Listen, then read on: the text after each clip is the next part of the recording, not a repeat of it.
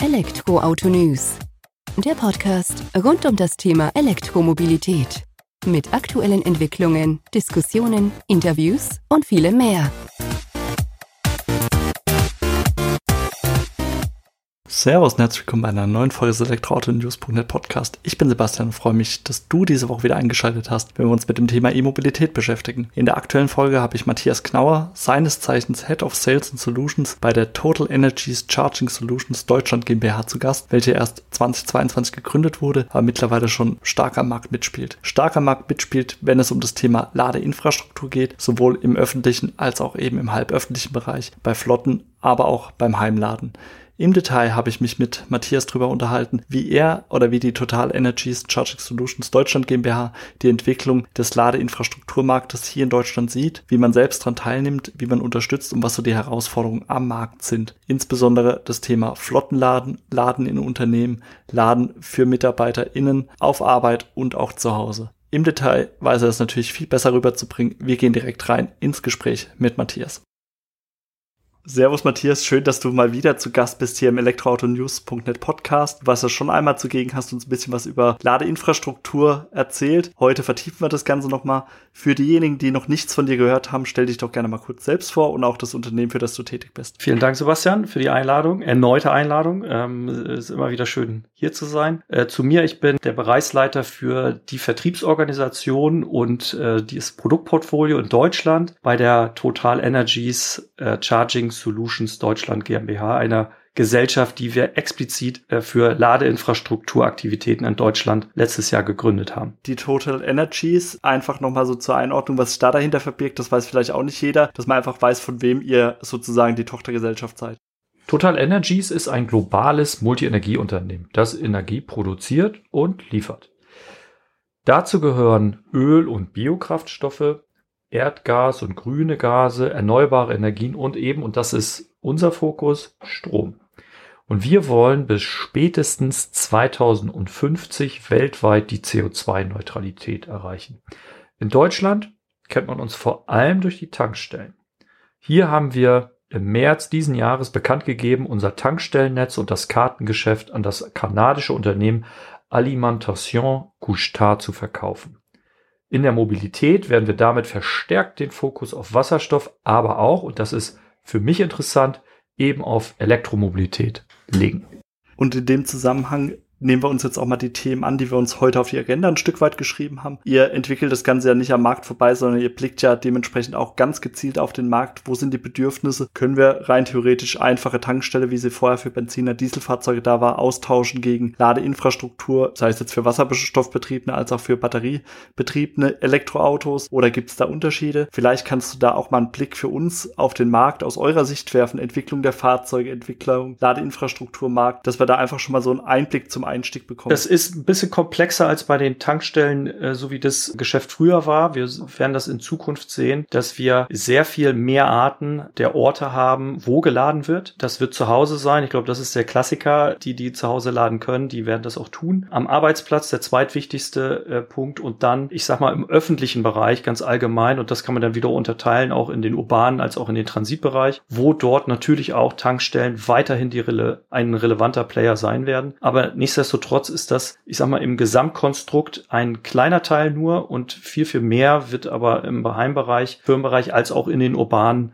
äh, Zentren, wie zum Beispiel an der Straße oder an Supermärkten beispielsweise geladen. Das so zur Einordnung der Lade-Use-Cases. Wir schon auch sehen äh, im Markt, dass die Fahrzeuge wirklich auch angenommen werden, äh, Elektrofahrzeuge. Und da sieht man ja auch, gestern kam gerade die Meldung raus, dass in Europa wirklich hochgradig Elektro, rein Elektrofahrzeuge auch äh, benötigt werden und auch zugelassen werden. Also das sieht sehr, sehr gut aus. Und das, wir sehen das auch in den Zahlen äh, der Anzahl der Ladevorgänge und der Nachfrage von unseren Kunden und Partnern wo geladen wird. Also es geht genau in diese Richtung äh, und wird sicherlich in der nächsten Zeit genauso weitergehen gehen wir auch davon aus, dass die Entwicklung so standhält. Kurz zur Einordnung für unsere ZuhörerInnen. Mit gestern hast du dich bezogen auf Mitte Juli, wo wir eben diesen Zwischenstand bekommen haben, dass zum ersten Mal tatsächlich mehr E-Autos als Diesel zugelassen wurden. Das war so eine der Kernerkenntnisse, die da eben ausgewertet wurde. Nichtsdestotrotz ist es ja auch so, dass die Fahrzeuge, die auf den Markt kommen, von den Förderungen abhängig sind. Da wird es ja jetzt im September Einschnitte geben, weil der Umweltbonus für E-Autos in Flotten entfällt. Also für Unternehmen wird zurückgehen. Wie schätzt ihr das ein? Wird sich das auswirken auf den Absatz von Elektroautos? Also wird er sich stark auswirken und damit eben auch auf den Markt? Also ganz, ganz offen, ich glaube ja, das hat eine große Auswirkung auf den deutschen Markt. Wir haben es letztes Jahr gesehen, ähm, im November, Dezember hatten wir die höchsten Zulassungszahlen für rein Elektrofahrzeuge als auch Plug-in-Hybride damals noch, Grund der auslaufenden weiterführenden Förderung. Ich erwarte das im Übrigen auch für jetzt den, zum September hin, wo die Förderungen äh,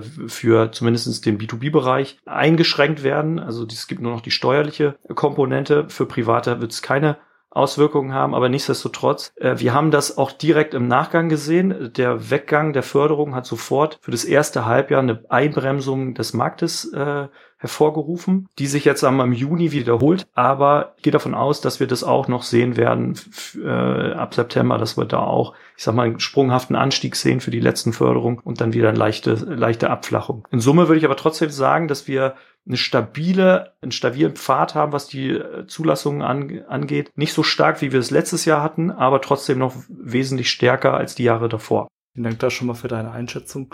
Matthias. Und wenn wir nochmal kurz auf die Ladeinfrastruktur, du hast vorhin eine schöne Einschätzung vorgenommen oder hast es nicht eingeschätzt, sondern du hast es, ich sag mal, eingeordnet anhand der Daten, die auch bekannt sind, dass du knapp 70 Prozent zu Hause geladen wird, 25 Prozent am Arbeitsplatz, der Rest entfällt so auf den öffentlichen Bereich. Das ist so die prozentuale Aufteilung der Ladevorgänge. Aber könnt ihr als Experten im Markt auch einen Blick drauf werfen, wie sich das mit Ladegeschwindigkeiten sozusagen auf sich hat? Entwickelt sich da ein Standard? Bei AC bewegt sich ja so zwischen 11 und 22 kW. Bei DC haben wir ja von 50 bis 300, bald 400 kW alles am Start. Vielleicht, dass wir das noch ein Stück weit einordnen können, bevor wir dann noch tiefer auf die weiteren Themen eintauchen. Also da, das ist für uns als CPO, also als Charge Point Operator natürlich eine ganz wesentliche Frage. Wie entwickelt sich das und worauf müssen wir uns einstellen mit der Ladeinfrastruktur, die wir heute aufbauen, die ja dann für übermorgen trotzdem noch funktionieren soll. Und da sehen wir ganz klar eine Steigerung der Ladegeschwindigkeiten und das ganz objektiv gesehen.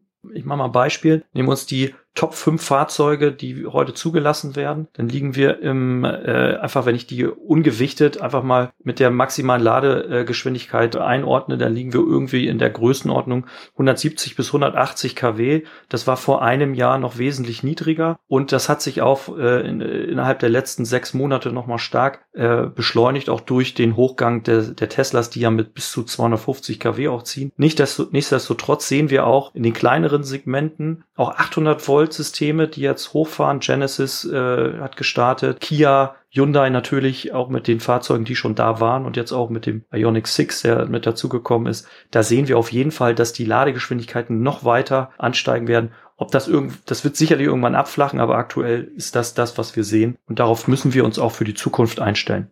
Und ihr stellt euch ja drauf ein, ich sag mal, ein wichtiger Punkt, wo wir drauf sprechen kommen, ist ja eben das AC-Laden zu Hause und in Flotten. Allerdings das DC-Laden fällt ja bei euch auch nicht hinten runter. Da gibt's auch entsprechende Projekte schon, wo du vielleicht ein paar Worte dazu verlieren kannst, die ihr heute aufbaut, um dann eben auch übermorgen genutzt werden zu können, sozusagen von E-AutofahrerInnen. Vielleicht magst du dazu ein paar Worte verlieren. Neben dem, ich sag mal, Private Charging, wo wir auf den äh, privaten Plätzen, also wie zum Beispiel zu Hause als auch im Arbeitsplatzladen, haben wir natürlich auch äh, Projekte im Bereich öffentlichem Laden mitgebracht, die wir, die ich mit vollem Stolz verkünden kann, die auch schon publiziert wurden, dass wir bei Rewe, bei der Rewe Rewe-Gruppe, also Rewe und Penny-Märkte äh, an 100 Standorten DC-Ladeinfrastruktur vor allen Dingen im urbanen Bereich aufbauen werden, weil genau das ist das, was ich ja auch eben gesagt habe. Wir werden eine Verlagerung haben von den Tankstellen und nicht jeder kann zu Hause laden. Das ist einfach so ein Thema und das richtet sich genau an diese Kundengruppe, die weder zu Hause laden kann, noch möglicherweise auch am Arbeitsplatz, äh, was ja auch ein ganz großer Faktor ist. Und die müssen ja auch irgendwo laden. Und die werden ja nicht zur Tankstelle möglicherweise fahren, die vielleicht weiter weg ist in Zukunft, sondern äh, die werden dort laden, wo sie auch sowieso sind, nämlich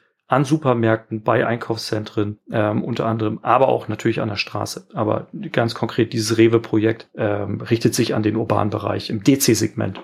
Darüber hinaus habt ihr ja auch noch ein weiteres Projekt, das ist jetzt nicht im DC-Segment aktiv, sondern eher AC, soweit ich das einordnen kann. Das sind ja auch, ich glaube, 500 Ladepunkte waren es, die jetzt in Berlin aufgebaut werden dann. Was ja jetzt auch keine kleine Hausnummer ist. Genau, da haben wir ein großes Projekt für uns vor. Groß deswegen ähm, in Berlin, weil wir 500 Ladepunkte vorhaben und zum Teil aber nur eine Ladestation mit zwei Ladepunkten an einem Ort aufbauen. Das heißt, wir haben äh, mehrere hundert kleine Baustellen, die alle koordiniert werden müssen. Aber nichtsdestotrotz, das machen wir auch, weil wir daran glauben, dass die Kombination aus äh, an der Straße laden, AC langsam laden über Nacht ja, oder tagsüber, lange über lange Zeit, so Slow Charging sozusagen, als auch Schnellladen für zwischendurch. Opportunity Charging kann man das auch nennen an den Supermärkten, so dass sozusagen genau die Kundengruppe angesprochen wird, die eben nicht zu Hause laden kann oder am Arbeitsplatz. Das ist ja auch ein wichtiger Fakt, weil also ich kann aus eigener Erfahrung berichten, ich habe hier oder wohne zu Hause mit zwei anderen Parteien in dem Haus drin. Wir können keine eigene Ladeinfrastruktur hier leider aufbauen und sind auch darauf angewiesen, dass es eben die 11 kW Lader an der Straße gibt, wo du hingehen kannst. 500 sind es leider nicht, aber die zwei reichen hier im Moment noch im Ort für die paar E-Autos, die rumfahren. Nichtsdestotrotz, Flotte hast du ja auch gesagt, es gibt ja auch viele Arbeitgeber, die das noch nicht anbieten, aber anbieten wollen, die aber entsprechend auch mit ein paar Herausforderungen, Schwierigkeiten vielleicht zu kämpfen haben, um Elektrifizierung in den Betrieb ins Unternehmen Unternehmen reinzubekommen. Damit beschäftigt ihr euch ja auch, wenn ihr den Markt betrachtet, wenn ihr eure Produkte betrachtet, kannst du uns da abholen. Das ist genau ein großes Feld, wo wir eine große Masse vor allen Dingen sehen in der Zukunft ähm, und auch schon gesehen haben. Also da sind wir auch schon lange dabei. Die Flotten müssen sich elektrifizieren und heute ist es so, dass der, die Mehrzahl der äh, Neuzulassungen betrieblich sind, also gewerblich. Das bedeutet, äh, das natürlich für uns eine ganz relevante Zielgruppe, wo wir auch heute rein müssen und auch äh, drin, drin sind. Und da sehen wir, dass die Unternehmen große Schwierigkeiten haben, vor allen Dingen in der Fahrzeugbeschaffung. Das haben wir letztes Jahr so sogar noch krasser gesehen durch äh, den Ukraine-Krieg, wo plötzlich auch Lieferschwierigkeiten von Fahrzeugkomponenten da waren. Und da,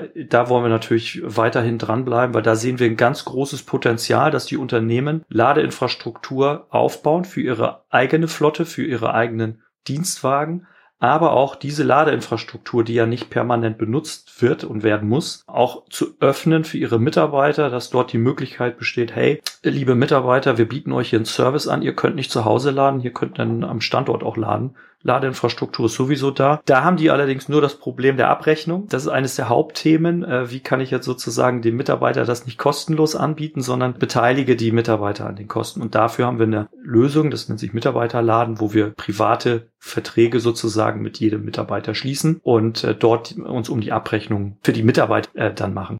Das heißt, ihr steigt da dann auch als Dienstleister quasi mit ein, stellt ihr auch die Ladeinfrastruktur zur Verfügung, nur die Software in Anführungsstrichen zur Abrechnung oder seid ihr so die All-in-One-Anlaufstelle für das Unternehmen und für die Mitarbeiter? Also wir versuchen alles anzubieten muss man dazu sagen. Also wir ganz klar das, den Fokus, dass wir hier als 360-Grad-Player auftauchen. Das bedeutet, wir wollen die Ladeinfrastruktur gerne aufbauen, äh, verkaufen die, kümmern uns aber auch um den Aufbau in der Garage beispielsweise, Tiefgarage, sorgen dafür, dass die Ladeinfrastruktur hängt. Aber auch, und das ist genau das, äh, was du gefragt hast, ja, wir treten dann als Dienstleister auf, als Ladekartenanbieter im äh, geschlossenen Segment und kümmern uns dann um die Abrechnung der, der Mitarbeiter äh, auf Basis des Stromtarifs, den der das Unternehmen dort vor Ort hat. Wir bringen natürlich auch gerne Strom selber mit, das bieten wir auch an, so dass das alles aus einer Hand kommt und der Kunde so wenig wie möglich Touchpoints hat, worum er sich kümmern muss, auch weil häufig da auch noch Fragestellungen dran sind, wie läuft das denn eigentlich mit der Stromsteuer? Und darf ich das eigentlich, welche Regulatorik ist dahinter? Und dann kann man sich zurücklehnen und sagen können sagen, okay, wir wir kümmern uns da um alles und sorgen dafür, dass der Kunde am, am Ende so wenig wie möglich Hassel hat und am besten natürlich mit einem vollen Akku vom Parkplatz dann runterfahren kann. Natürlich, das sollte ja auch der Ansatz sein. Aber es gibt ja auch verschiedene Use Cases, Herausforderungen dann an so einem Standort, mit denen ihr wahrscheinlich auch zu kämpfen habt, die ja auch in der Lösung angehen müsst. Habt ihr da Lösung dafür? Ich denke jetzt gerade mal so, standortübergreifende Ladethematik. Bei meinem alten Arbeitgeber war es so, da gab es zwei Standorte, die waren zwar nur fünf Kilometer auseinander, aber die musste ja auch entsprechend angesteuert bekommen oder gesteuert bekommen. Verschiedene Abteilungen, wo man vielleicht sagt, okay, man möchte jetzt eher, ich sag mal, die kaufmännischen Mitarbeiter fördern oder vielleicht eine andere Abteilung. Gibt es ja verschiedenste Beweggründe, wie auch so ein Unternehmen dann seine Mitarbeiter fördern möchte. Bietet ihr auch da die Möglichkeit, das dann eben unterschiedlich auszuspielen? Auf jeden Fall. Das ist nämlich auch ein großes Kernproblem äh, der Flottenbetreiber, dass sie sagen, wir wollen gerne Ladeinfrastruktur an unserem Standort. Es gibt aber auch Unternehmensverbände oder äh, Unternehmensgruppen, die dann verschiedene Tochtergesellschaften haben und die dann natürlich wollen, dass wenn man jetzt von Gesellschaft A zur Gesellschaft B fährt, obwohl das ein Unternehmensverbund ist, äh, dass man dann trotzdem laden kann. Und das sind natürlich genau die Fragestellungen und dann auch wieder die Abrechnung äh, im Hintergrund hat. Und das sind genau die Fragestellungen, mit denen wir uns dort beschäftigen und diese Probleme lösen, dem Kunden, den, Flot den Flottenmanagern oder den Location-Verantwortlichen dort Lösungen an die Hand geben, wo die am Ende genau, nämlich der Mitarbeiter kann von Gesellschaft A zu B fahren und hat eine Ladekarte und kann an beiden äh, oder sogar an allen Standorten gegebenenfalls, wenn es noch mehr Standorte gibt, dort laden. Und das, das hilft einfach. Und ich vergleiche das immer mit, mit der Tankstelle, ja, da gibt's zwei Rollen, nämlich einmal die Zapfsäule und einmal das Kassenhäuschen. Und das funktioniert in der Ladeinfrastrukturwelt ja nicht so. Ich kann ja nicht hinter neben jede Ladestation Kassenhäuschen bauen, ähm, da gar nicht genug Traffic hinter, sondern ich muss sozusagen dieses Kassenhäuschen virtuell haben und dann am Ende das mit der Abrechnung und mit der Authentifizierung auch machen, weil nicht jeder kann sozusagen das Kabel ja reinstecken, um in der gleichen Analogie bleiben, zu bleiben. Vielen Dank, dass du uns da nochmal abgeholt hast und auch diese spannende Analogie da mit reingebracht hast mit diesem Vergleich von dem Geschäft, das ihr jetzt gerade im Moment äh, seid abzugeben und um euch dann eben auf die Zukunft des Ladens sozusagen zu konzentrieren, egal ob es jetzt eben Wasserstoff oder batteriebetriebene E-Mobilität ist. Ein wichtiger Punkt, den du ja auch genannt hattest, ist eben diese Abrechnungsgeschichte. Zum einen für den Mitarbeiter, wahrscheinlich mit dem Unternehmen oder das Unternehmen mit dem Mitarbeiter, zum anderen aber auch innerhalb des Unternehmens. Da hattest du jetzt auch so die korrekte Stromabrechnung buchhalterisch und energiewirtschaftlich mal so kurz angerissen. Was sind denn da so die Probleme? Weil vielleicht ist das vielen Unternehmen ja auch noch gar nicht bekannt, auf was man, auf was man da eben auch achten muss oder was da so Best Practice ist vielleicht. Da haben wir natürlich die, die Schwierigkeit, das ist ein ganz regulierter Markt. Äh, also da kann nicht jeder Strom verkaufen, wie er lustig ist, äh, sondern das ist reguliert. Ähm, jetzt haben wir das zum Glück so, dass die Ladestation als Letztverbraucher eingeordnet ist. Äh, und das ist auch eher eine Unsicherheit, wie das funktioniert. Dann braucht man zum Teil eine Wieder Stromwiederverkäuferbescheinigung. Äh, das ist auch etwas, was dazu gehört. Und da können wir natürlich den, den, die Kunden auch beraten, dass sie da kein, vor allen Dingen erstmal keine Scheu haben. Ja, weil äh, man kennt das schon, dass das halt doch alles reguliert ist und dann äh, gibt es da einfach ganz viele Unsicherheiten weswegen möglicherweise gar nicht Ladeinfrastruktur aufgebaut wird. Aber am Ende ist es gar nicht so schwer. Ja, da haben wir Regelungen und vor allem vertraglich äh, das alles so äh, geschlossen, dass das alles äh, dingfest ist. Äh, aber wir vor allen Dingen nehmen wir da den Unternehmen die Angst und erklären das, wie das funktioniert und können das dann auch dementsprechend sauber regeln und abrechnen mit den, mit den Unternehmen, als auch mit den Mitarbeitenden, ähm, die dann dort verladen können. Ich denke, das ist auch ein wichtiger Punkt, den du jetzt angebracht hast, dass ihr da eben dem Unternehmen und den MitarbeiterInnen eben die Angst sozusagen nehmt, auch den Weg bereitet und dann eben auch dafür sorgt, damit Ladevorgänge auch einfach sind, ohne damit sich der Mitarbeiter, der einfach nur die Ladekarte dranhält, dann wesentlich Gedanken drüber machen muss, was passiert jetzt im Hintergrund. Und das gleiche natürlich auch fürs Unternehmen, die ja eigentlich sich ihrem Hauptgeschäft widmen wollen und eben nicht selbst zum Ladeinfrastrukturanbieter eben da werden möchten. Gibt es da sonst noch Punkte aus deiner Sicht, die man also irgendwo im Hinterkopf haben müsste, wenn man jetzt in den Schritten ist, eine Flotte zu elektrifizieren? Was gebt ihr damit auf den Weg? Ganz spannende Frage. Und da gibt es wirklich noch einiges, äh, was man sich da angucken kann. Ähm, wie unsere Angebote für Gewerbeimmobilien oder spezielle Lösungen zum Laden für Besucher ähm, und Fremdfirmenladen. Das sind alles ganz, ganz spannende Themen, aber das ist ein ganz komplexes Feld. Und ich schlage vor, dass wir dieses Thema mal äh, in einem eigenen Podcast besprechen, weil ich glaube, das sprengt sonst hier den Rahmen. Kleiner Teaser dazu. Wir sind gerade dabei, ein rundum sorglos Paket einzuführen. Ähm, und was das genau bedeutet, das erkläre ich beim nächsten Mal. Vielen Dank, da hast du dann schon das Gesamtfazit sozusagen vorweggenommen, auch tatsächlich für uns. Und äh, ja, vielen Dank für die Einblicke, Matthias, die wir da bekommen haben, auf euer Unternehmen, wie ihr aber auch Unternehmen unterstützt, eben Elektrifizierung in die Flotte nachhaltig reinzubringen, ohne Probleme dazu mitzuhaben, weil man eben einen Dienstleister wie euch an der Seite hat, der wahrscheinlich schon ziemlich viel am Markt gesehen und gehört hat und deswegen auch die passenden Antworten auf die Fragen hat, die vielleicht auch noch nicht gestellt wurden. Also von daher vielen Dank für deine Zeit, die Einblicke und freue mich auf ein hoffentlich drittes Mal, wo du bei uns dann vorbeischaust im Elektroauto-News.net Podcast. Mach's gut. Vielen Dank, Sebastian. Ich komme gerne wieder. Das war sie also auch die aktuelle Folge mit Matthias Knauer, der uns einen Blick drauf gegeben hat, was den Ladeinfrastrukturmarkt eigentlich im Moment so beschäftigt. Ich hoffe, dir hat die Folge gefallen. Hinterlasst uns eine positive Bewertung bei iTunes oder Spotify und teilt den Podcast gerne mit anderen E-Autofahrer oder die es eben werden wollen. Vielen Dank fürs Zuhören. Mach's gut. Bis dahin. Ciao.